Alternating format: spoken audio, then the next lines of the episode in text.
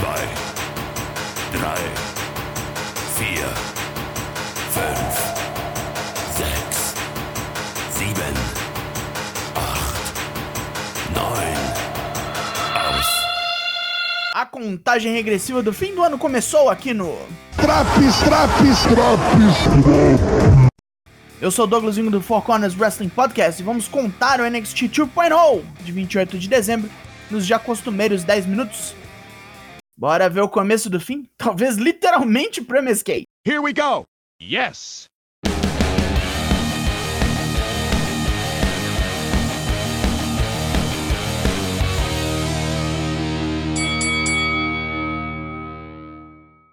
Começamos com Grayson Waller, este buraco negro de carisma e empatia. E a plateia responde, chamando o cara de babaca. O Coisa fala de como seu Natal foi bom e ele merecia um presente melhor do que teve quando confrontou AJ Styles no Raw de segunda-feira. Não viu? Tem um drop sobre isso e não é o meu. Waller fala que AJ Styles vai sofrer em sua mão posteriormente e que agora é hora de outra pessoa tomar uma sova. Dexter Loomis seria essa pessoa, mas ele não vai vir. Em vez disso, Odyssey Jones faz um desafio ao magrão. Waller não está muito na vibe, mas depois de ser xingado, decide lutar. Luta 1: Grayson Waller vs Odyssey Jones. Jones esculacha bastante Waller, até pisoteia o Chatolino. Waller bota sua experiência para jogo e surpreende o grandão com velocidade e agilidade. A força bruta é quase insuperável, e ao ser puxado para um powerbomb, Waller acaba arrancando as almofadas do corner, mas vence ao atordoar Jones com o anel metálico do canto exposto e desfere um stunner logo em seguida. AJ Styles estraga a comemoração de Waller aparecendo no telão para avisar que semana que vem, no New Year's Evil, ele vai pintar no NXT para ver se o louro australiano tem culhão real. Cora Jade e Raquel Gonzalez discutem como vão arrebentar a Toxic Attraction hoje e pegar Mandy Rose numa Triple Threat semana que vem. Parceria hoje, cada uma por si semana que vem. Mas Kaylee Ray e Yoshirai também querem o sangue da ex-loura. Como fazer? Mandy Rose dá a solução, e ambas as duplas se enfrentarão hoje, com a vencedora enfrentando Mandy na terça próxima. Embolou o meio de campo. Grayson Waller esbraveja pelos bastidores e tromba na MSK, que manda o cara ficar, ficar relax. ficar relax, parceiro. Finalmente, Tiffany Stratton fará sua estreia. Hoje ainda. Estamos prontos para isso? Zion Queen chama Electra Lopes na chincha. Ou é ele, ou o legado dela fantasma. Qual a moça vai escolher hoje? Né? Novela, hein? A MSK vai ao ringue confrontar a Imperium. Riddle não veio, mas está com eles via satélite. Mesmo sem aparecer desde o Halloween Havoc, que foi uma noite ruim, eles estão de volta para voar mais alto ainda depois de sua jornada espiritual e maconhal. Chegam Fabian Eichner e Marcel Bartel, que não estão interessados num desafio, pois não vão perder para dois maconheiros otários. O desafio é feito assim mesmo, e é Walter que responde. Para o Ring General, os maconhos representam tudo de errado com o Pro Wrestling hoje. E em vez de título, merecem um cacete. Riddle não aguenta a onda de xingamentos e se prontifica para tretar ao lado de seus bros semana que vem. Walter xinga Riddle e fala que também vai descer-lhe o cacete. A Imperium aceita o desafio. Minha Nossa Senhora! O Walter vai matar os maconhos. Idris Enofe é confrontado por Von Wagner, que quer uma revanche. Para o tropeço, Enofe teve apenas sorte. Malik Blade vem dizendo que vai ganhar de Wagner também. E Tommy chega pra lá. Harland e Joe Gacy estão no ringue, mas Brian Kendrick não aparece. Também. Rapaz, será que dá pra ficar preocupado? Será que é Covid, essas coisas? Em vez disso, Andrew Chase surge querendo transformar este momento numa aula. Que coincidência, Harlan e Gacy também. Luta 2: Harlan vs Andrew Chase. Chase apanha loucamente dentro e fora do ringue, e o juiz manda parar a luta depois que o Pachecão é jogado de cabeça repetidas vezes no chão. Squachão. Squachaço. Um dos alunos de Chase vem tentar salvá-lo, mas é agarrado por Harlan e levado embora para um local desconhecido.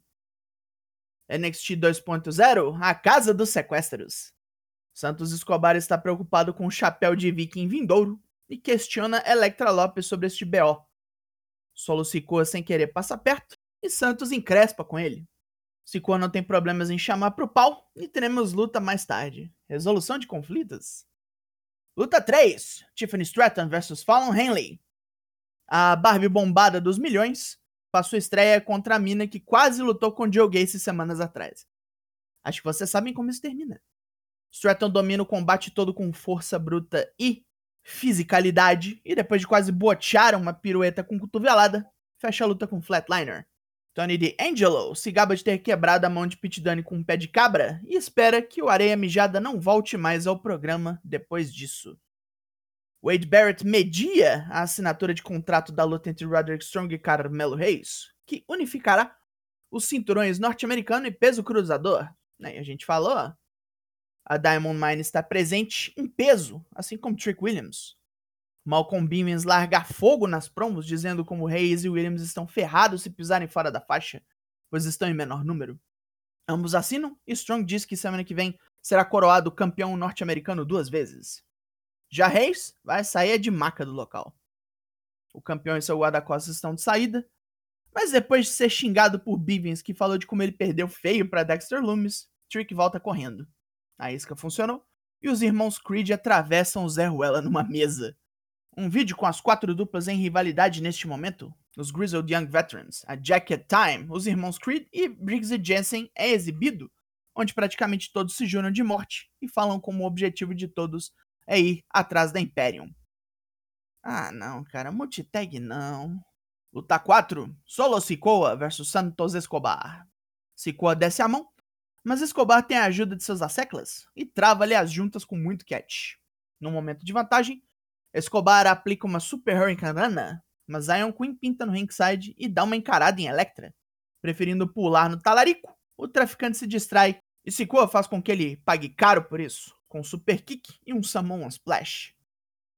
O Samoano segue sem derrotas, mas quando seguia para os bastidores é atacado por Boa, que não esqueceu as contendas anteriores. Mas bizarramente alterna entre uma forma com e sem a maquiagem esquisita. NXT 2.0, a casa da dupla personalidade? Harlan já vai jogar o aluno de Andrew Chase do alto do prédio, mas Joe Gacy o convence a não fazer isso. Só o cagaço já valeu. No segmento seguinte, um vídeo nos lembra da rivalidade corrente entre Tommaso Ciampa e Braun Breaker, que se resolverá também no New Year's Evil. Luta 5: Von Wagner vs Malik Blade. O tropeço roda Blade no dedo por 4 minutos, com pouquíssima chance de reação, terminando com um High Angle Slam meio alto demais e um Double Underhook Spinning Slam.